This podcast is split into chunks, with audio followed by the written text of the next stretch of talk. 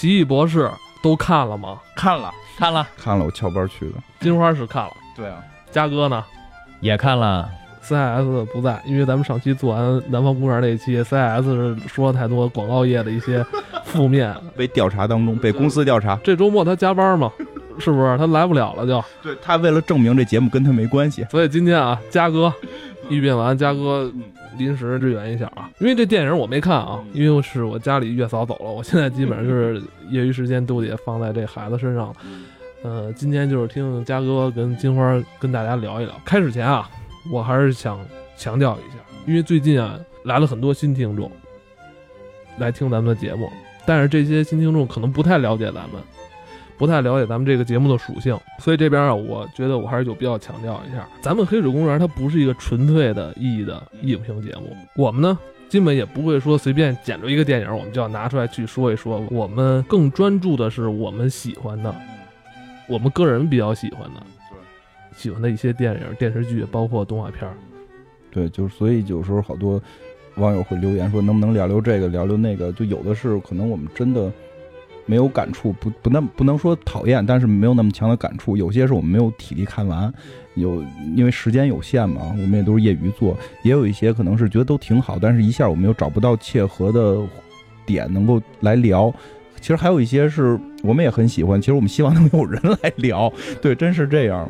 最近我也发现有一些新听众给我私信，说想听听咱们客观的评价一下某某某电影。我说你要是听客观评价的话，那你是走错门了，因为我们这个节目一直标榜的就是主观、自我爱谁谁。呃，如果说想听客观的评价啊，那我们这个节目不太适合你。对，因为之前我记得有一段我们的标题就叫就是这是一个特别主观的节目嘛，真真是，因为我们也不是专业的，我们也也不会评分。我之前我记得之前我聊过，我们不会给电影评分，因为之前举过例子，就《北京遇上西雅图》我很喜欢，然后《美队》我也很喜欢。但是谁高谁低？明显美队要高啊！但我就说北京西雅图三分，然后美队是是七分，就就我会觉得特别不合适，因为西雅图里边有很多地儿拍的不好，但有很多东西让我能感触我，所以我们只去聊这种好的我喜欢的地方，不去给他们评分。这个是那不评分好像就显得不客观，因为我们想跟大家的是分享，而不是去教育。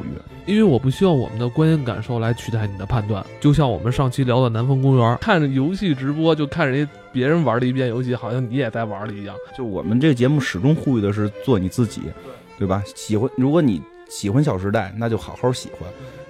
没有谁谁强谁坏，喜欢流行乐、摇滚乐、京剧，大家都都一样，都是平等的。你喜欢他就真喜欢就好，但千万别为了电梯间话题而去做一件事情，真的是这样。这是我们就呼吁的，我们始终的观点是这样。这按伟大领袖说的话，百花齐放。突然你刚才说这，我想到，我觉得我们节目，你说对，我们不像一个正正式的影评节目。就好像我突然觉得我们就是影评界的 WWF，就现在有 WWE 了嘛，不是一个体育节目，那是一个娱乐节目。你看起来它像体育在摔跤，但实际上是一个娱乐节目。我们也一样，看起来是个影评，但实际我们是个娱乐节目。哎，你这个比喻是吧？很到位。就是南方公园那集，我是看了一些评论，我觉得那集是让我觉得看评论最爽的，就好多点他们是 get 得到的。这个是比较有意思的，因为之前有些集，好多点他们是 get 不到的，让我觉得，而且他们会在评论里边就发那种让我觉得哦，你怎么会这么想的这种问题，他会还还有人有些还会好一点，会问就是你说的这句话是不是在搞笑，对吧？就这样还会好，有的会特别认真。其实我们在里边的一些梗啊，一些搞笑的东西搁在里边，会特别认真拿出来说，事实上不是这样的，谁谁谁是是谁谁谁。OK，我们知道，我们只是在拿那句话在嘲弄。编剧也好啊，是是是是是嘲弄在谁也好啊，就是明白你说的，就是那但南方公园那集特别好的是，真的好多点他们 get 到了，我觉得挺有意思。哎，我说这儿就想再再多说也就想起来，我觉得我还是希望我们节目是保持这样的，因为我想起来那会儿我特别喜欢王自健的相声里边有一句话，就是他在说就是捧哏逗哏在逗贫嘛，然后就突然那个。捧哏的就说你是土鳖什么的，然后王自健就说了一句：“中国没有土鳖。”然后底下就鸦雀无声，没有人笑。然后王自健我说一遍，我再说一遍：“中国没有土鳖。”这句话一定会有人听得懂，哪怕在座的一个听懂，我也满意。但我就是想说这句：“中国没有土鳖。”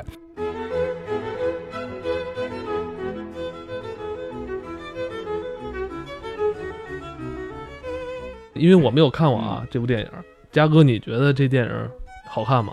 剧情还是让我觉得有一点不连贯。在故事剧情这块儿有一些不太满意的地方，是吧？对，就是如果要没看过漫画或者没听过上一期的节目啊，可能我有地方是看不懂的，哎，不明白怎么回事儿。这些方面就是没有一个能够提前让人感觉到说能明白说这个故事发生在哪个年代啊，是发生在这个复联的一啊二啊，还是在哪个节骨眼上出的这块啊？你觉得他这个时间线、世界观阐述的不太清楚，是吧？不过刚才我觉得嘉哥说这个是，就是这个片儿确实，虽然在国外是就是好评率不是非常高嘛，但是你要说起来，确实剧情弱，然后人物的展现弱，这些都都是存在的。但我觉得这个是一个现实的问题，就是这片儿已经是两个小时了吧？应该是，我记得这片儿已经两个，已经比较长了。再往长的话，人可能就该上厕所了。就是这个。这这现实现实情况嘛，这会考虑考虑到，你就用这么大的篇幅怎么去展现这件事儿？因为我的感受是什么？就是所有东西都在给视觉让步。从人物，我发现他就这回是进人物进的特别快，就是进入这个超能力进的特别快。其实你我记得像美国队长进超能力是是有挺长的一个过程，然后那个像这个 钢铁侠那个过程，反正也也不算短吧。就这个是。突然就显示出魔法，包括一上来就开始有这个。虽然奇异博士没有出现，但是那古一法师跟那个凯利亚斯两个人去打也有魔法的成分在里边。就是他比较快的去开始要展现他的这个视觉的效果，所以我会觉得他是为了视觉让所有东西都进行了让步，包括人物的展现，包括剧情的展现。嗯，你要是愣说的话，它确实是偏弱。但是我觉得是给视觉让步，让的是很值得的。这个我的我我先说我的感受，我的感受就是，漫威就可算逮着一个可以撒欢做特效的英雄来玩了。就我觉得很多特效根本就是你你不用放在奇异博士里，但是真的感觉可能他们已经积攒了很长时间，有好多想法，终于可以找到一个人可以把这些东西使用出来。因为之前我们聊过，复联里边都是抡拳头发冲击波。就这都是物理系的，对呀，他们都是物理系的嘛，就是这种视觉上这种天花乱坠，不可能去用到。那这回有这么一个机会，我觉得他们绞尽脑汁，把所有之前想的好的创意都可能给用上了。你说那个漫画里边没有那种什么古剑那么变形啊，然后这这这种各种这种视叫视错觉的这种效果出现，其实是没有的。然后这里边就是大量的古剑变形，确实看的会比较爽。而且就当时他给这个 WiFi 密码的时候，我我一看那个香巴拉，我还真以为是说这是个什么要去个什么神秘的地方呢，因为我没看那个预热的那个什么，预热里也是也是这个那吗？对对对对，预热里边已经这个梗用过了，所以其实其实这个梗在预告片里出现，我觉得挺可惜的，因为现场的笑声变少了，这个这个梗我觉得挺挺挺帅气的，就就是。证明他们是不是生活在原始社会？嘉哥来时候跟我说，说看完这块之后，让他就觉得不太舒服。为什么呀？一下出戏了。嘉哥本来是想融入到这个故事里的。角色扮演的成分在里边了，嘉哥已经把自己当成奇异博士了，结果一到这儿，哇，这 WiFi 密码一下就把他又蹬回到现实中了，是不是，嘉哥？哎，对，当时我就觉得，因为已经收他让他入门了嘛，然后给他留了一个条，很旧，嗯，我以为就是哦，这可能是说让他明天要去的哪儿，或者要要做什么东西的，挺带入的。然后突然就问他，这是这是让我要念的咒语吗？我我没以为咒语，我以为是个地儿要去哪。人告诉说，我这 WiFi 啊。我们现代人就当时咯噔一下子，咣当，我哥真以为是咒语，他的凹个眼睛就掉了。那个嘉哥不是一爱开玩笑人，对，我发现了，不太爱开玩笑。这点什么，他要充分的跟复联他们还有结合的，还有钢铁侠呢。那你要这么想，钢铁侠跟他同同镜的时候，你会不会更跳？这个排在哪个哪个片子后边？这我其实没弄明白。这也应该是不是这漫漫威系列里边很少有的这样的这种娱乐？就是冷幽默太多了，可能英国人演的吧，确实有点冷。哎，不会说这他最后打杜马姆那个时间来回穿越那个，其实这个梗在《神秘博士》里边经常出现，就整个这个调性确实比较英国，那些笑梗确实也比较偏英国，不像那个《银河护卫队》似的，咱们就是说这个狗屁话，就又冷又黑的那种幽默，这也是应该他们之他们之间的文化冲击，英国可能跟美国这文化冲击确实不一样，就是确实我也看过几个这个漫威的这个能看都看了。就是很少有在这个咕噔一下笑笑出戏的这种感觉少，你本本来就是很投入嘛，对吧？看这个就是很投入，你把自己就看着跟就跟在他边上看着他似的，咕噔一下就掉出来了。而且确实还有一点就是说一下什么，就是像这么强的 IP 以及这么大的文化宣传，他所面对的用户不会再是平铺直叙的从头去给你讲故事，一定是让你感觉到你已经知道会有古一法师，而且古一法师就是这个女的，会明确的让你已经感知了。这个是怎么说？国外的现在的，我觉得是国外现在电影的一种方式，就是我的预告片、我的宣传片、我的那个落地的宣传等等这些东西，全部都是跟我的电影是有联系的。而不是说我前面的所有宣传让你到电影院之后再去看这个故事，而是很多故事就在电影院之前就有了。包括漫威在这个系列之，就是在这个电影之前出了好几本这个叫做《奇异博士》电影前置漫画的，就是它跟那个原来的那些漫画不一样，就是。以这个故事为蓝本，前边的漫画包括古一法师跟魔都之间的关系，包括卡西利亚斯是怎么去跳反的，包括一会儿我们也会讲到里边有个彩蛋，就是那个卡西利亚斯身边的一个徒弟，他是谁，就是这些都会在前边那里边交代的，所以他认知就是你该知道，还是更多的去照顾他的漫画迷，对吧？呃，对，但是他跟 DC 不一样，什么 DC 也照顾漫画迷，但是。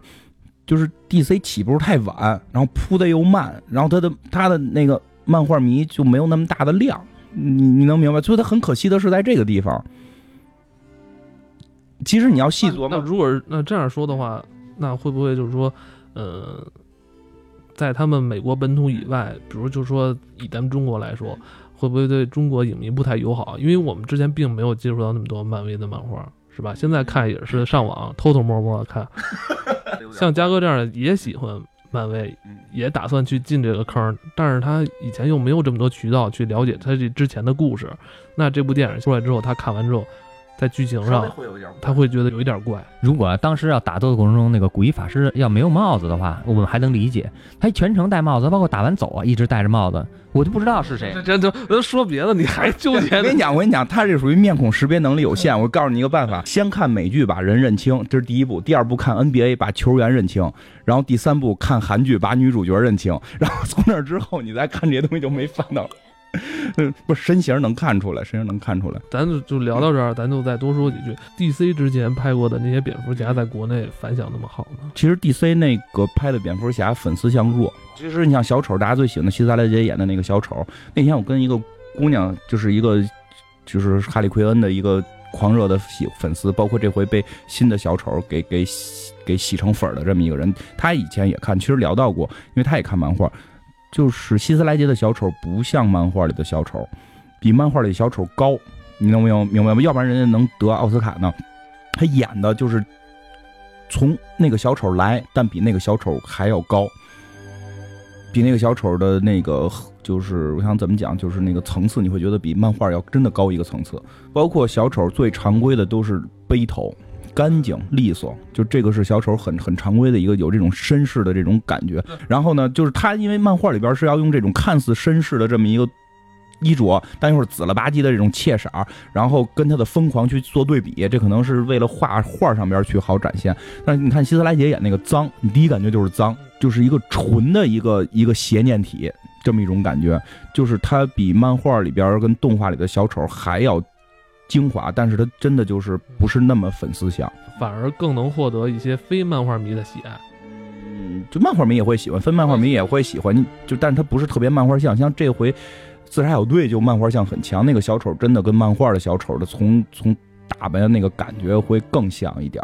虽然他后来剧情被剪的有点让我们不能接受，但就说那个纯造型会感觉会更有一些感觉。嗯，那咱们算是把诺兰的这个三部曲 聊完了，是吧？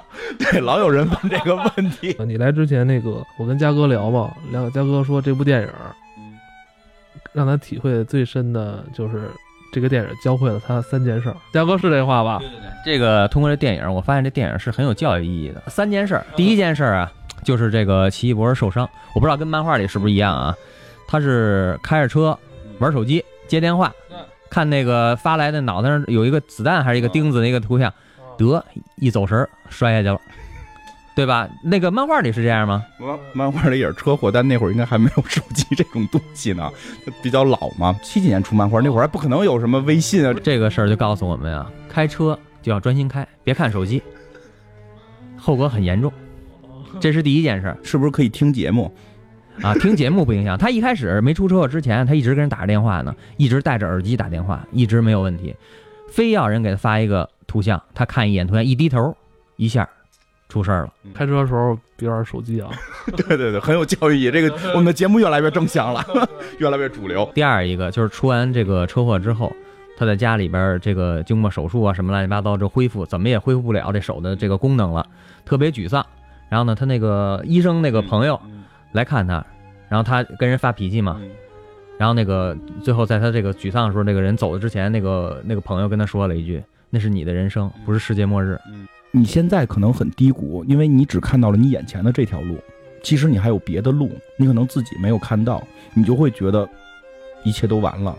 这种感觉，我觉得我们经常会在心里边会出现，可能就是需要像奇异博士这样，因为他其实并不是主观的要要去发现另一条路，但是他发现了。但我觉得这片子也可以。让我们感觉到，可能真的人生会不一样。哎，真的就就像咱那会儿似的，咱们在做节目之前，其实对吧，会觉得生命好没意义。你那会儿天天打本吗？打那么嗨？没有，就那会儿，哎，真做节目那会儿已经不怎么打本了，是后来有一阵打本嘛。前几期我要给他们起外号，那会儿完全是我们自娱自乐。是吧？等于现在这个都成黑历史了，这也不算黑吧？我我听着还可以，我听着还可以，也算逐渐洗白了。现在咱们接着说这第三个，第三个呢，就是在这个古一法师死的时候，然后呢，这个摩多说了，说这个这个有有规矩，你要打破了规矩，就要遭到报应。这也是提醒我们要按照规矩生活，违背了规矩就要遭到报应。太太正向了，我已经接受不了了。这这是我们节目的格调吗？不，每个人都有自己的看法啊。就就是前两点，我我我我比较赞同，但是第三点，我觉得规矩还是应该打破的吧。因为最后七博士跟古一法师不都是靠打破规矩去去做那个，而且就是一直在守规矩的墨都，不是最后变坏了吗？漫画里是是这样的吗？跟他们这个里边讲的都是都是一样的吗？跟这电影里就是差不太多规矩的这方面。呃，他们没有特意强迫，我觉得差不太多，但确实至尊法师都会去吸取多玛姆的能量，就是还是有的。我还以为这是这个电影里杜撰的，还有这么一段，就跟漫画是一样的，一致的是吧？就是都会有这个说法，就是他们要摄取各种能量，包括邪恶的能量都会去摄取。就是在奇异博士可能在干不过的情况下，他也会召唤多玛姆的能量，但是他可是可以控制住多玛姆，他比多玛姆也不能说比多玛姆厉害吧，但是他打败过多玛姆。哎，这说到打败这块儿，这个电影里边的这个奇异博士打败这个多巴姆的时候，是跟那个漫画里的一样吗？用这个反反反反复重播呀什么这样的节奏吗？不要老问我跟漫画一不一样，因为七十年代漫画我也没看过，但我看到的资料不是，我看到资料是他们两个人对打之后，最后是把一个宇宙屏障给炸开了，然后有其他人要进攻过来。然后就等于多玛姆受到威胁了，这会儿奇异博士帮助他了。我看到是有的漫画说是奇异博士把功力传给他了，我看有的漫画是说奇异博士帮助他打败谁谁谁了。反正就总而言之是奇异博士在帮助多玛姆之后，多玛姆在就答应再也不会进入这个地球了啊，包括后来他的什么这个外甥女儿什么的，应该叫外甥女儿吧，还跟奇异博士结婚等等这些故事都是有的。多玛姆的外甥女儿啊。对啊，对啊，不要惊讶，不要不要惊讶。多多玛姆都长成那样了，他的外甥女儿 跟也五十多了，不是，据说是好几千岁吧，就是说年龄不明，体重不明，然后那个，但是他可以幻化，就可以幻化成一个美女，然后跟那个奇博士啊，就是新出的幻化，对对对对，新出的幻化，新出幻化，你得用那个什么什么古怪币能换，就非常难说。后来那个幻化好像也不能随便幻化，是吧？还是成装不能幻化？不是，它指的是你不能幻化成成装的样子，比如说艾希诺斯啊、封建呀。但是橙色披风是可以幻化的。这个问题我还再问一下，就是如果他跟那个多玛姆的那个侄女儿那个结婚，那他那个跟他一块这么要好的，在片子里跟他这个特别好的这个医生呢？就哪个哪个英雄就一个女朋友啊？那个就是我我看过一个国外的那个介绍啊，就是特别厉害的，说奇异博士都有什么能力？第一条最核心的重要能力，男性魅力。然后就是一张图，奇异博士躺在床上，左边一个，右边一个抱着光着屁股的女人。就就虽然他叫法师，但他不是和尚，他也是一个很能浪的人。明白吗？明白吗？那那个护士其实跟他好像也是。为什么咱们中国影迷都特别喜欢这个卷福啊？对他演的那个福尔摩斯那么喜爱。其实后来我也琢磨过这事儿，就是，呃，就是咱们国家这种文化氛围，自古以来就是对这种翩翩的君子，嗯。这种足智多谋的人嗯。有独特偏爱。嗯。诸葛亮这种人物嗯，非常有这种书生气，完了还特聪明，嗯，哎，这就特别符合咱们国。对对，还有一还还有一条就不近女色。哦对，诸葛亮就是娶个丑媳妇儿嘛。福建毛是跟跟女的就就没有什么，如果娶一好看点，说明这人好色。对对对对对，就不那就那就不能跟着宋哥哥了，对吧？哦咱们梁山就不能有这种好女色，而且你会觉得你喜欢女的，你这武功还得下降，破了童子身，对吧？你这国国王喜欢女的就就是毁江江山就要亡，就不能近女色，就是外国还真不是这样，就是男性魅力很重要。你看美国就是必须得有一个跟他能匹配上的一个美女。那必须是美女，而且就是爱情必须都给美女让道。就爱情都不重要，美女最重要。你看美国队长，那他跟那个老太太是爱情吗？而且多换几个才能显示出他的魅力。对，最后人家是那个侄女儿跟跟美国队长了嘛，对吧？就是我两代都给都都都好，就这种。又有点像那个零零七似的。对对对对对对对，国外会很很喜欢这种，就是呃男女之间的这种感情，算是爱情吧也好，就是还是什么也好。就是不简简单单的是英雄，对对对对，还不得爱江山，还得爱美人。对，就是英雄救美嘛，这个是国外比较喜欢的一条道儿，中国是比较喜欢这个保家卫国，对吧？最后救皇上，对吧？功高莫过救主。对吧？嫉妒莫过结梁，就就中国人比较在乎这个。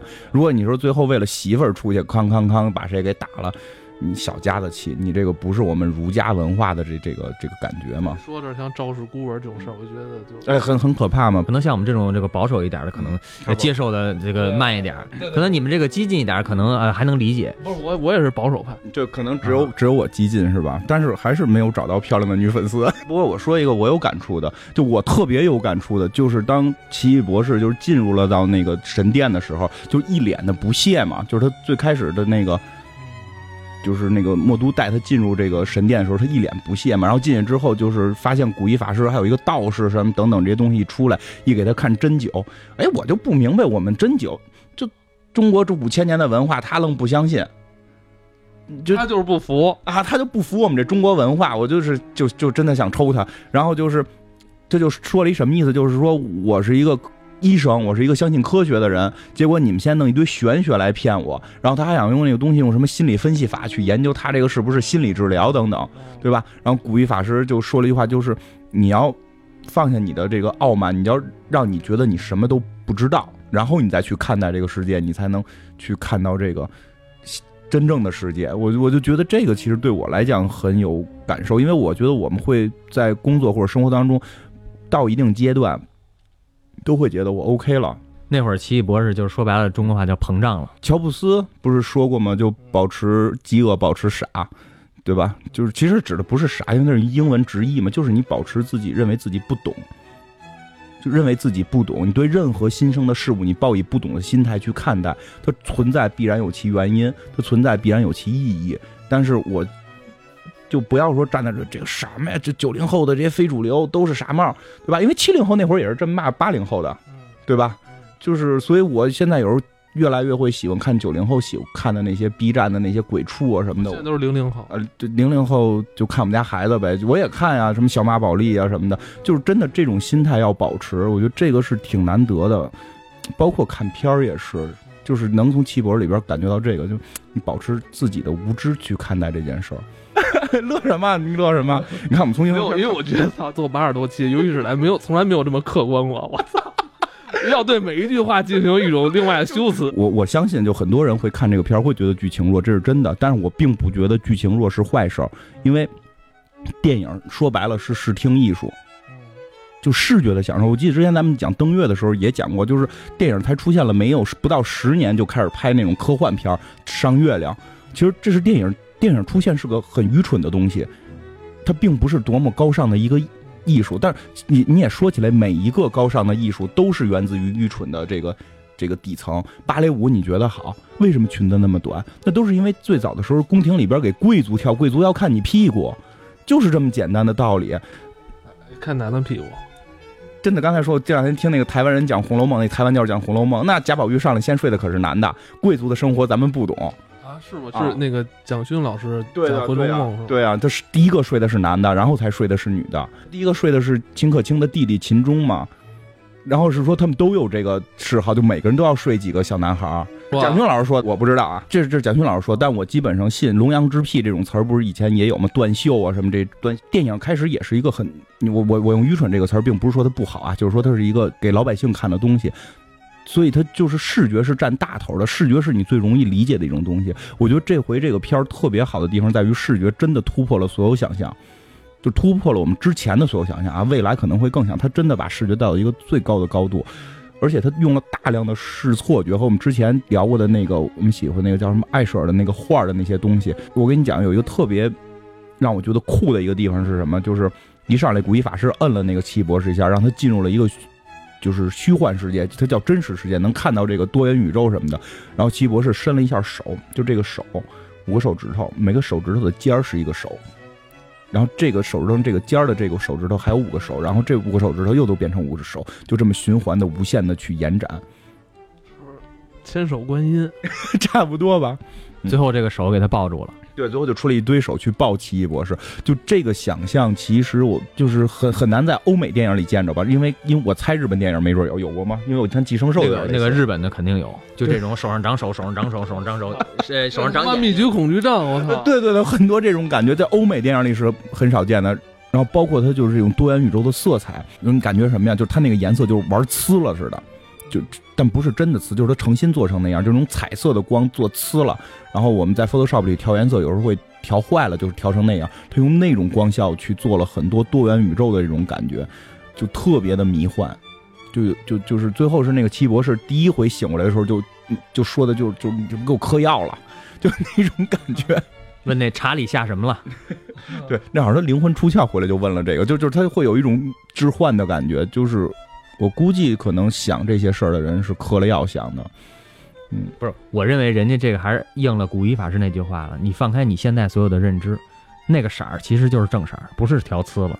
哎哎，对对对对对对，这他说这个特别对，我一直在考虑过一个问题，我曾经考虑的一个问题，就是你眼睛里看的红跟我眼睛里看的红会不会是同一个颜，色？我以前也琢磨过这事儿，就是颜色这东西，因为我没跟法跟你去表述我眼中的这种对完全景象。因为你说你看到的这个是红，我看到的也是红，它你比如花是红的，但是在你的定义里它就是红的，没准你看到的时候，它实际上在我看到里那是绿色，但你从小你就定义它是红色，对对对对只要色差能有，你就会永远这么定义它。会不会我们看到的颜色不是一样的？这件事我始，终呃，不完全是咱们看到的东西不一样，是咱们的认知不一样。对啊，就可能有一天咱俩大脑交换了，我突然发现你看到的红。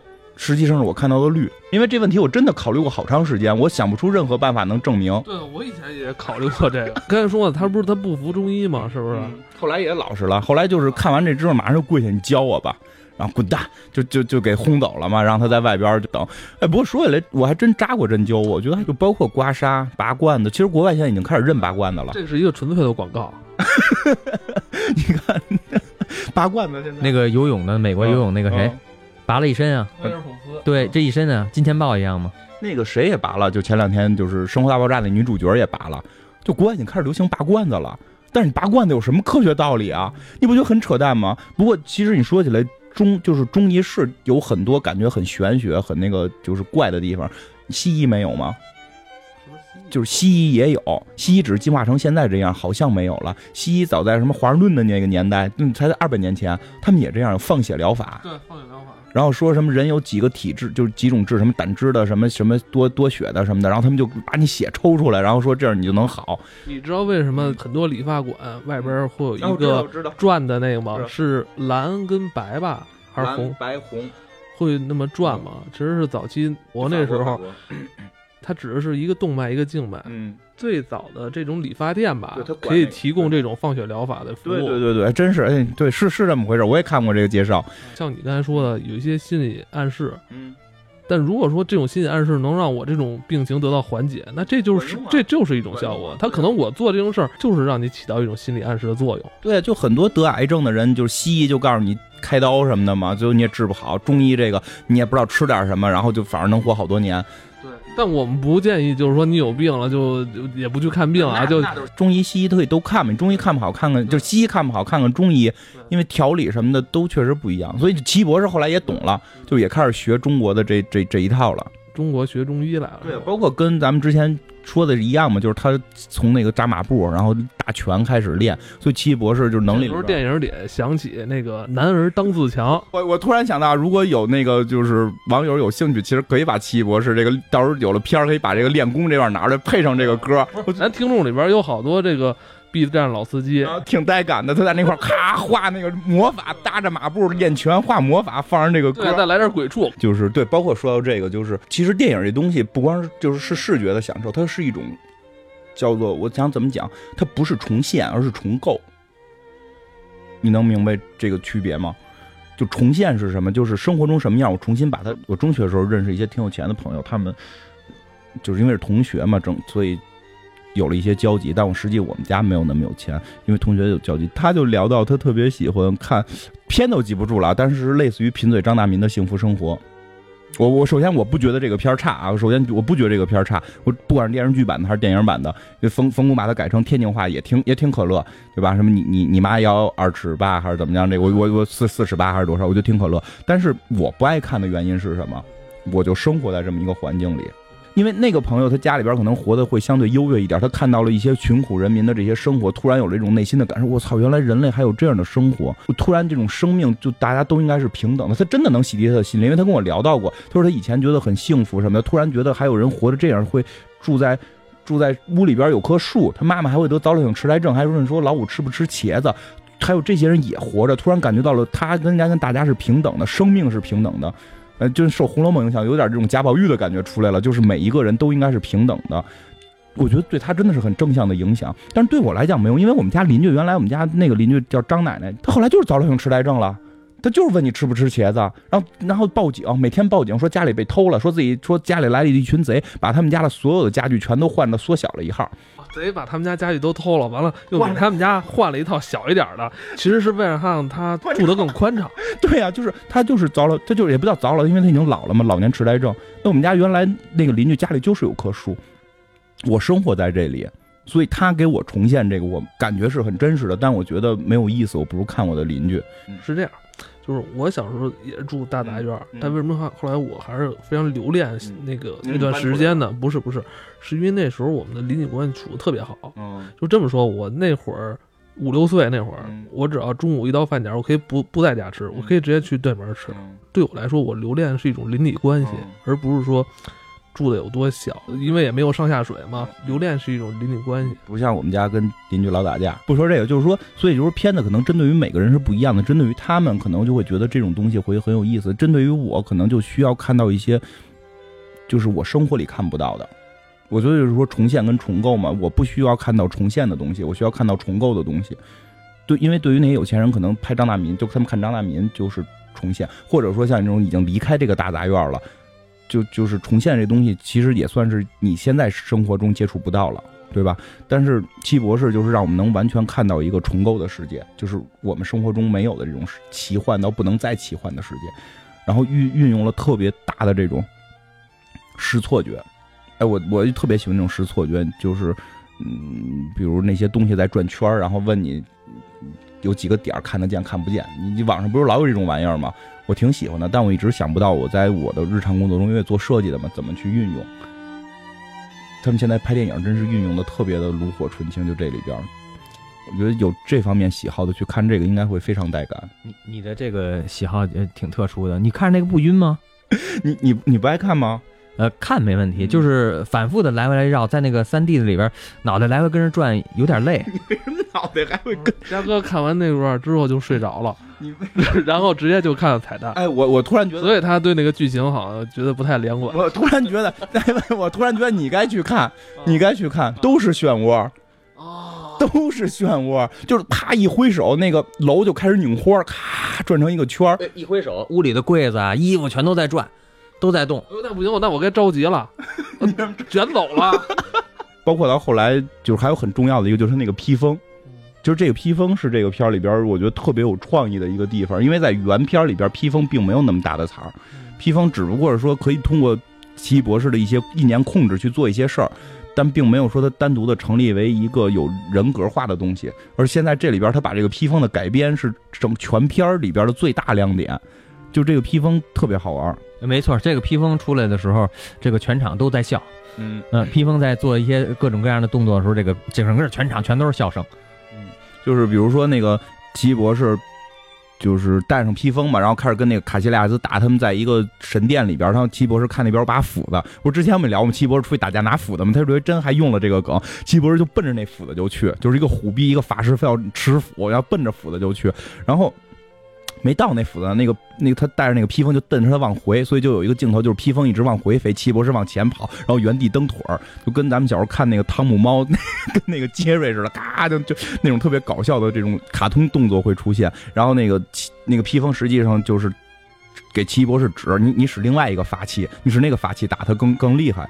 然后那个包括后来奇异博士哭嘛，然后那个还立领子，跟他们那个奋斗似的，咔把领子立起来，特别酷。然后但实际眼角是有眼泪的，因为他刚跟那个女的说完话嘛，跟跟他那个女女医生朋友就有点感动。然后那个。衣服就那个披风角就给他擦眼泪，最后他说一句：“别闹！”把领给又给放下去了。这么说，现在这个是看到所有的漫威里边，这个是最佳 CP，这应该已经超过冬兵跟美队了，也冲超过冬兵，也超过美队跟托尼斯塔克了。这是最佳 CP，就是奇异博士跟他的披风。所以里边把这个之前咱们聊过，我们这个披风是个很厉害的，可以可以让他免魔飞行的一个法宝，就这个法宝运用的还比较到位。嗯。那个我我还今天看了一个介绍，说这个就是制作团队在做这个片子里边就有那个有那个介绍，说这个披风这块他们投入的力量特别大，做了好多好多种那种造型啊，包括一些里边的东西要调整的，就是在服装这个团队里边做披风是最大的这个最大的工作。对，嗯，不过这披风真的好酷。而且一些细节的装饰，有那个小翅膀的装饰，我真觉得非常的酷。这回这帮孩子又开始买披风了，这有可能，有可能淘宝同款是吧？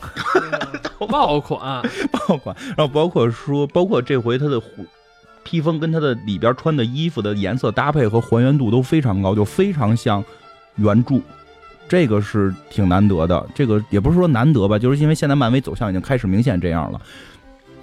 就是粉丝像很很强嘛，就明显的这些人开始回归他本身的衣着了，就感觉还比较带劲。然后除了披风，就还有他那个眼睛，就那个阿古莫多之眼，就这回也是一个重头戏嘛。就是其实也挺逗的，就是他偷的这眼睛是他他从那个庙里边偷的，偷来之后被人发现了，然后大哥开始跟他聊，就聊就说这事儿，说你不该这么做呀什么的，从头到尾没让人家把眼睛放下。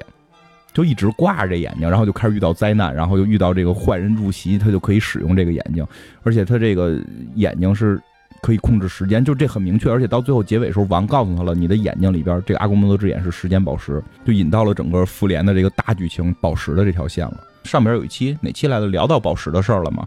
然后聊了说这五个宝石是哪五个宝石？当时数的六个宝石，哪六个宝石当时数的有点乱嘛？那个因为就跟那个哈萨克斯坦似的，你数着数你就不记得前头数哪个。哎，你能说吗？那五个斯坦？乌兹别克斯坦、哈萨克斯坦、吉尔吉斯斯坦、土库曼斯坦。绝对忘了你前头说四个说的是哪个，然后你说第五个你一定会犹豫，是不是我前头说过了？我说哈萨克斯坦时，候我想到是波拉特。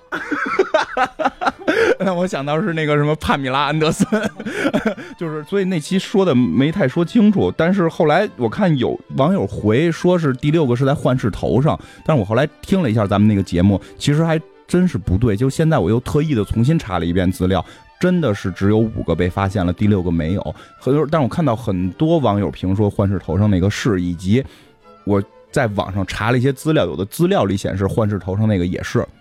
在这特意说一下，幻视头上那个是，但是它跟洛基的权杖是一个。就如果你数过洛基的权杖，你就不能数数幻视的头，你明明白吧？就是，但我看到那个文章里是幻视头跟洛基权杖两个全数了，加起来是六个。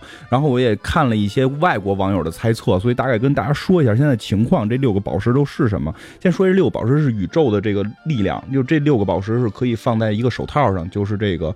这个灭霸最后要戴的手套，包括制片方说过，就是在那个复联集里边，是复联还是雷神里边，仙宫有一个手套是跟那个无限手套是一样的。然后有人猜测是灭霸最后偷了仙宫的手套，然后现在制片方是说是两个手套，不是不是只有一个，灭霸那是灭霸的，仙宫那是仙宫的，这是制片方的，那就是说有一副啊，这制片方的一个口说，但并不是说。这个已经落到了官方设定上，但是制片方的一个解释。然后这六个宝石现在的一个，第一个是那个宇宙魔方，就是那个美国队长跟红骷髅打的那个宝石，那个宝石是后来是是放在仙宫了。那个宝石是个蓝颜色的，是空间宝石。你记得就是复联一里边用它去穿越那个，就是打开一个时空门，让那些外星人进来。然后后来就是用洛基权杖给他捅了嘛，就是为什么洛基权杖可以捅他，是因为洛基权杖里边藏的也是宝石，洛基权杖里那个宝石是黄色石头，它在权杖里的时候是发蓝光，但是把它砸碎了之后，就把权杖砸碎了之后，那个宝石掉出来是发黄光的，是叫心灵宝石，所以洛洛基可以用那个权杖碰谁的时候，就让谁去听他的话，因为可以控制人的心灵，它可以创造意识。所以最后这个宝石被砸成黄宝石之后，被放到了幻视头上，幻幻视才有了生命力。所以幻视跟洛基是一个宝石，这颗宝石现在在幻视的头上。对，包括还有一个说法说，那个那个美国队长那个宇宇宙魔方一直在托尼斯塔克他爸手里在做研究，所以托尼斯塔克做的自己。心脏那个那个大磁铁是运用了宇宙魔方同位素，但它并不是宇宙魔方，没有宇宙魔方那么强的能量，但是有一定的相似性。所以洛基在拿洛基权杖捅捅钢铁侠的时候是没法控制钢铁侠的，因为他有那个东西保护他。反正这是一种说法，你也可以理解他没捅到肉上，他捅的是金属上，所以没有用。然后这是第二个宝石，是洛基的权杖嘛？这是黄色的心灵石。然后第三个是以太，是那个叫一个叫马拉基斯的。听着跟那什么似的，我们玩游戏，你知道？你知道哈？那漫威联盟那里边叫马拉基斯，是那个黑暗精灵跟雷神打过一次。他有一个叫做以太宝石，实际上是现实宝石，是红颜色的。那个宝石是可以把所有想象力变成现实。那个宝石，那个宝石后来也被仙宫收了。被仙宫收了之后，仙宫认为两颗宝石都在一个地方保存风险太大，就把那颗宝石给了宇宇宙收藏家，是在一个。片尾彩蛋里，我记得是一个片尾彩蛋，应该是《雷神二》的片尾彩蛋，然后给了宇宙收藏家，同时引出了银河护卫队，这是第三个宝石。然后第四个宝石是在星爵，就是星爵他们大跟罗南大战时候那个抢的那个宝石，呃，就是星爵一上来偷的一个东西嘛，他唱歌去偷了一个捡破烂捡的，那个东西是能量石，是紫色的，它是可以释放无限的能量，但是释放的人必须能控制住这种能量。对吧？罗南不就是不敢控制，把它镶在了使镶在他的武器上，然后可以往外发波，然后最后是那个星爵跳完舞引引引发引引了他的注意力，然后小浣熊拿炸弹炸他之后，他把那个宝石攥在手里，然后就他自己身上就烂嘛。后来这些人一起一起去抓住他的这个手，然后去承担这个伤害，才把他们打败。这个是能量宝石，这个是紫颜色，在这个诺瓦星，就是他们打完之后把这个宝石给了他们那个星际联盟了嘛，在诺瓦星。然后现在这是四个了嘛？四个已知的宝石，第五个应该就是阿国摩多之眼，应该是绿色的时间石。因为现在我们看到阿国摩多之眼发功的时候都是绿颜色的，然后这眼睛打开也是绿颜色的，而且它可以控制时间，就里边也挺逗，跟那个就是片里边演，就是他使完这个咒之后，他就这个手这么一转，就跟咱们小时候玩那录像机底下有那旋钮似的，一转，然后你一看到眼前的世界就开始往正向去走，反着一转就开始往回倒，就是这个应该是控制时间的。然后还有一个在哪儿？还有一个在哪儿？这是国外网友的一个分析，说有可能是在叫汉莫达尔的眼睛，就是雷神里边有一个拿着大剑守护彩虹桥的一个人，他可以看到九界之内所有人的灵魂。说有网友他们比较细心，说那句英文写的是灵魂，就中文翻译成生灵，但实际上写的是灵魂。他可能说是暗指的是灵魂是在他的眼睛里，包括说复联。二里边有一个场景，就是雷神在那个池子里边看到了诸神黄昏嘛，就有这个汉汉姆达尔这个翻白眼的一个表情，是他的眼睛被人摘掉了，说很有可能他的那个眼睛是橘红色的、橙色的，这个眼睛是所谓的这个灵魂灵魂宝石是橙色的，嗯，大概是这样。但是有没有交代过这个集齐六颗宝石之后会出现什么样的后果？你 就可以许愿了。没有，他就可以控制宇宙的所有的能量跟元素，基本上是是这样。灭霸灭霸一直在找，在收集这个宝石。对对对。不不过说这个呢，就那个叫什么汉莫达尔的，就是魔兽里边也有英灵殿老一，就那没打死那个呗。呃，对啊对啊，他又回雷神那儿给看门去了。就是因为整个那个魔兽里边有一条线就是雷神线嘛，奥丁嘛，就奥丁线嘛。然后打那个副本叫英灵殿，然后那个老一就是在一个桥上边，然后有三条线我跑龙喷喷喷龙那个，就是我操打九层那个老难打了。那个、那个、那个真挺厉害的一个守关 BOSS，就是这个人。只打过英雄本，就是这个人，你应该也打过吧？就是就是他举着一个巨剑，就是这个人，这人挺猛的。哎，怎么样？这听说这次有俩彩蛋是吧？嗯，对啊。哎呀，这个彩蛋这事儿说起来真是挺生气的。谁想到会有两个彩蛋呢？没出第一个彩蛋的时候，人家就已经开个灯了，就让赶紧走。说咬着牙看完一个，以为以为那个彩蛋完了就结束了，我也觉得是结束了。然后又出字幕了，对吧？嗯。啊，我一看大家都起来了，都没人了，就往外走。然后谁想到还有第二个彩蛋？你看到了？我看了，因为我之前查了，我知道有两个，挺讨厌，明知道有彩蛋，他们就还开灯，应该是让大家好歹是在昏暗的效果里看。说到这儿啊，就是不不光说是这部电影，就是好多电影也是中国的、外国的，不等字幕放完了，他把灯开开，完了就进来人开始轰。你最起码你把字幕放完是吧？你培养好这观众字幕看完这种习惯，就是头一个彩蛋，这个应该你看了是吧？对对对。应该是为这个《雷神三》预热吧，应该算是，等于是哥俩找爸爸是吧？爸爸去哪儿？雷神和他的那个弟弟洛基俩人说要到地球来找他爸吗？宙斯是吧？奥丁哦，对，奥丁，奥丁，奥丁，奥丁，奥丁，奥丁，记稳了。对，就是对，大概就是这样。就是奇异博士会跟他说说的，你我有一个魔法列表，就是你弟弟应该被驱逐嘛，但是你把你弟弟带来了，什么意思？就是这里边会透露一个雷神三的一天一一个桥段，就是雷神把洛基带回地球了，然后雷神就说的，就是特别逗。开始还有特别逗的一些桥段，就是上来问他喝茶嘛，然后雷神举个杯子说我不喝茶，然后瞬间那个杯就变成一个一扎啤酒了，雷神就喝了，喝了之后这刚放下来，那个杯子里的酒呜呜又起来了嘛，因为有魔法嘛，然后雷神看着还二二逼的眼神看着特别虎，就那种表情，觉得特好玩。然后那个这是那。就跟魔兽里是法师都能做水，对对对对，搓面包嘛，能搓面包。彩蛋里边发现雷神穿的不是他那身平时穿那身衣服。呃，雷神已经这个装扮很长时间了，包括前一段有一个短片特别逗，就是是一个半纪录片性质的一个东西，就在那个美队三的时候他在干什么，在一个宅男家混吃混喝。然后那个没事还找还找那个绿巨人扯淡，就是会有那么一个跟纪录片的小短片采访雷神，然后雷神就穿的就是现在这种跟那个工人似的衣服，然后胡子拉碴的，然后跟人家抠脚，就就这样，然后讲一些吹一些牛逼什么的，我们家有大事件了，这种事那种事儿的，就是所以所以这回雷神是以这种休闲的状态状态去见的这个奇异博士，然后他跟奇异博士说说我带我弟弟来是为了找爸爸，因为我们爸爸丢了，我们觉得爸爸在纽约，然后然后我觉得这时候应该想起首歌。我要我要找我爸爸，是他们家老来地球玩，把他爸扔家里，是不是？那他爸这回也出来玩了。其实，嗯，而且这个是不是就代表了说这个奇异博士会出现在雷神三里边啊？嗯，不知不太清楚。其实咱们之前录那个集，可能之会之后放了嘛。那个银河护卫队里边也提到过。就是奇异博士到底会不会在雷神三里出现？我是希望他出现，我我也认为会出现。既然有这个桥段嘛，我觉得会出现。因为现在国外有一种说法，就是这个彩蛋可能不是单独录制的彩蛋，这个彩蛋可能像美队美队三之前的一部片子的彩蛋，就直接把美队三里边的一个情节给拿出来了。你记得吗？哦，蚁人蚁人的彩蛋就直接就是到了那个呃那个谁把那个那个猎鹰把。冬兵给抓住了，然后拿一个钳子夹着他的手，让美队过来。你会发现这个桥段并不是前置于美队三，而是美队三中间的一个一一场戏。因为现在有人透露了一张雷神三的剧照，这个算是剧照也好，现场照片也好，就是雷神穿着就是跟奇异博士对话的那身衣服，手里拿着一个地址。这个地址有人放大了看，就是奇异博士家的地址，就说明可能在雷神三里有雷神去找奇异博士的这场戏。所以非常有可能奇异博士会出现，也希望出现吧。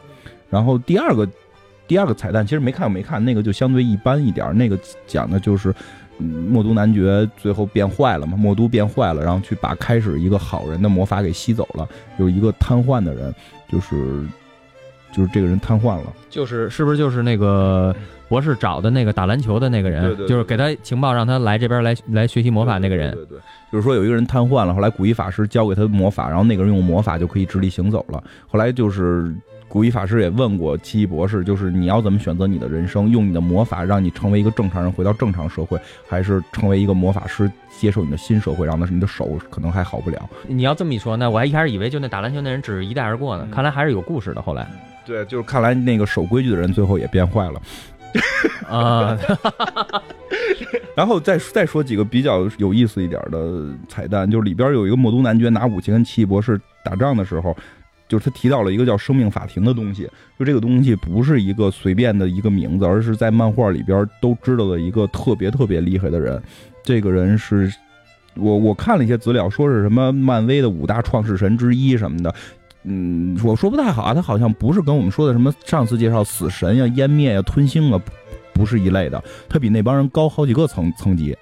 我操！他比那帮人是高好几个层级的一个存在。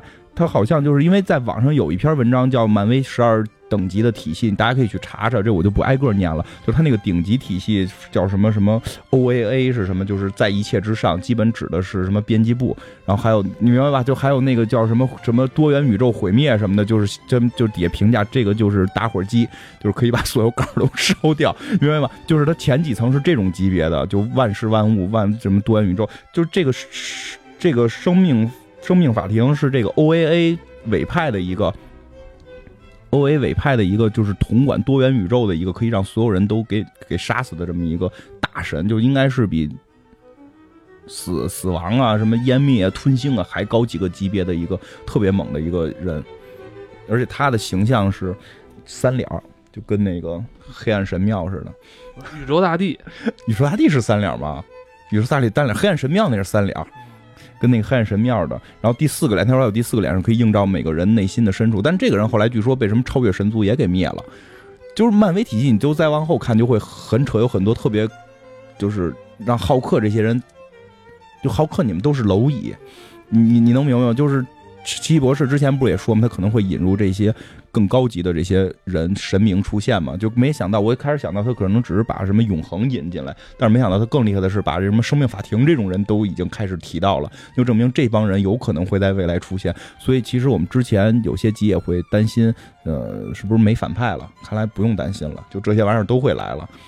就就这个是一个挺有意思的地方。然后还有一个那个，对他们还有一个里边也提到，就是说。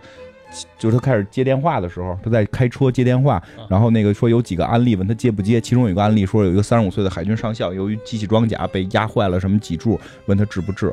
那不是那个战争机器，就是嗯，就是我我的直观感受是战争机器，我也认为它是战争机器，但是有网友或者说国外的一些地方的分析说不是战争机器，说因为年岁对不上，然后他们说可能是汉默科技，就是上次我们卢克凯奇讲过。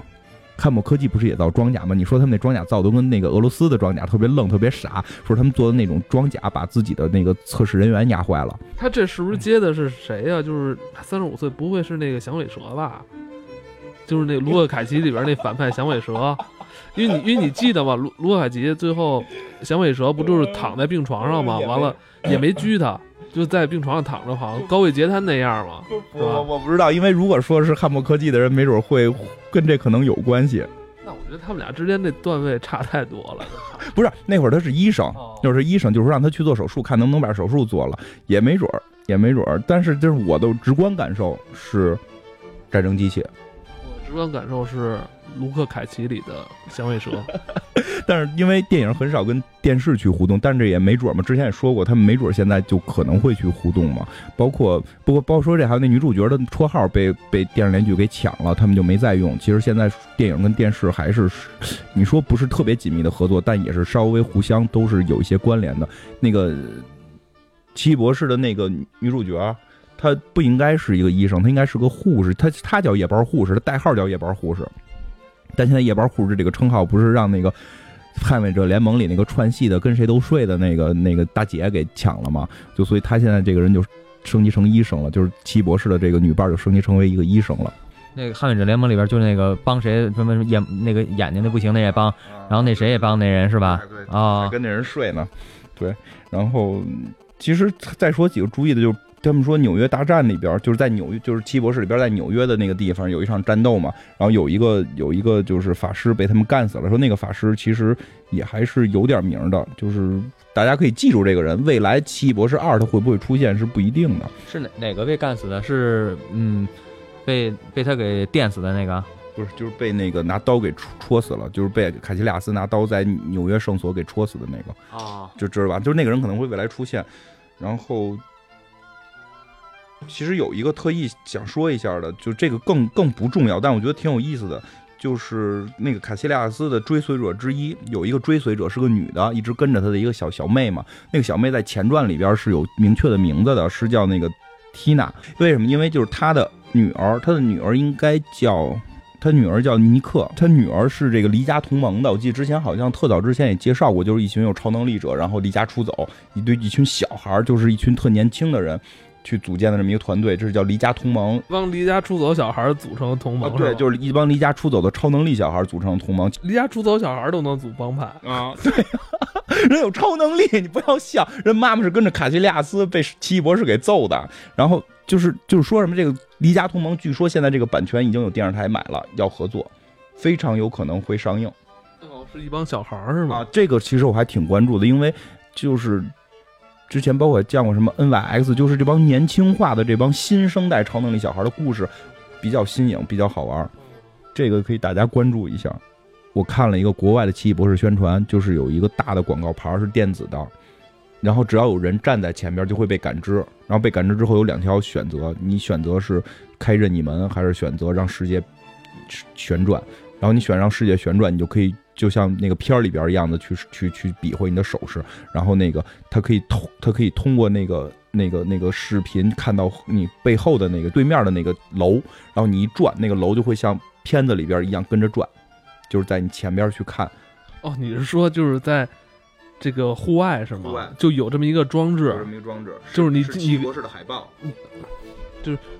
就是奇异博士的海报，就是你可以玩，就玩这个是吗？是电子海报，这个还很一般，我觉得这太一般了。它另一个是更酷的是什么？你可以点任意门，点任意门之后，你就像片儿里一样，这只手这样拿笔或者戒指，另外一手转圈儿然后那个任意门就会开，啊，开开出转圈来。它在全世界各地的好几个广场全都设置了这个东西，你就转嘛，然后全世界各地都有嘛。同时两个任意门开开是可以看到对面的，可以跟对面那个人打招呼。你在纽约开的任意门，对面那人在巴西，你就可以跟他聊天。是两个不认识的，你就真的能，你能感觉到那个现场感会特别特别的酷。这个技术我之前见过，就是有个门，你一打开，你可以看到世界各地同时各这个门的，那个就是为了炫这个技术。但这次跟奇异博士的这个宣传结合会特别的到位，我觉得还比较酷。所以你也能理解，就是国外会看这个片儿不一样，就是他们有这么多的宣传在不停的造势，这个要有肯定会去玩。那咱这期先聊到这儿，嗯，拜拜，再见。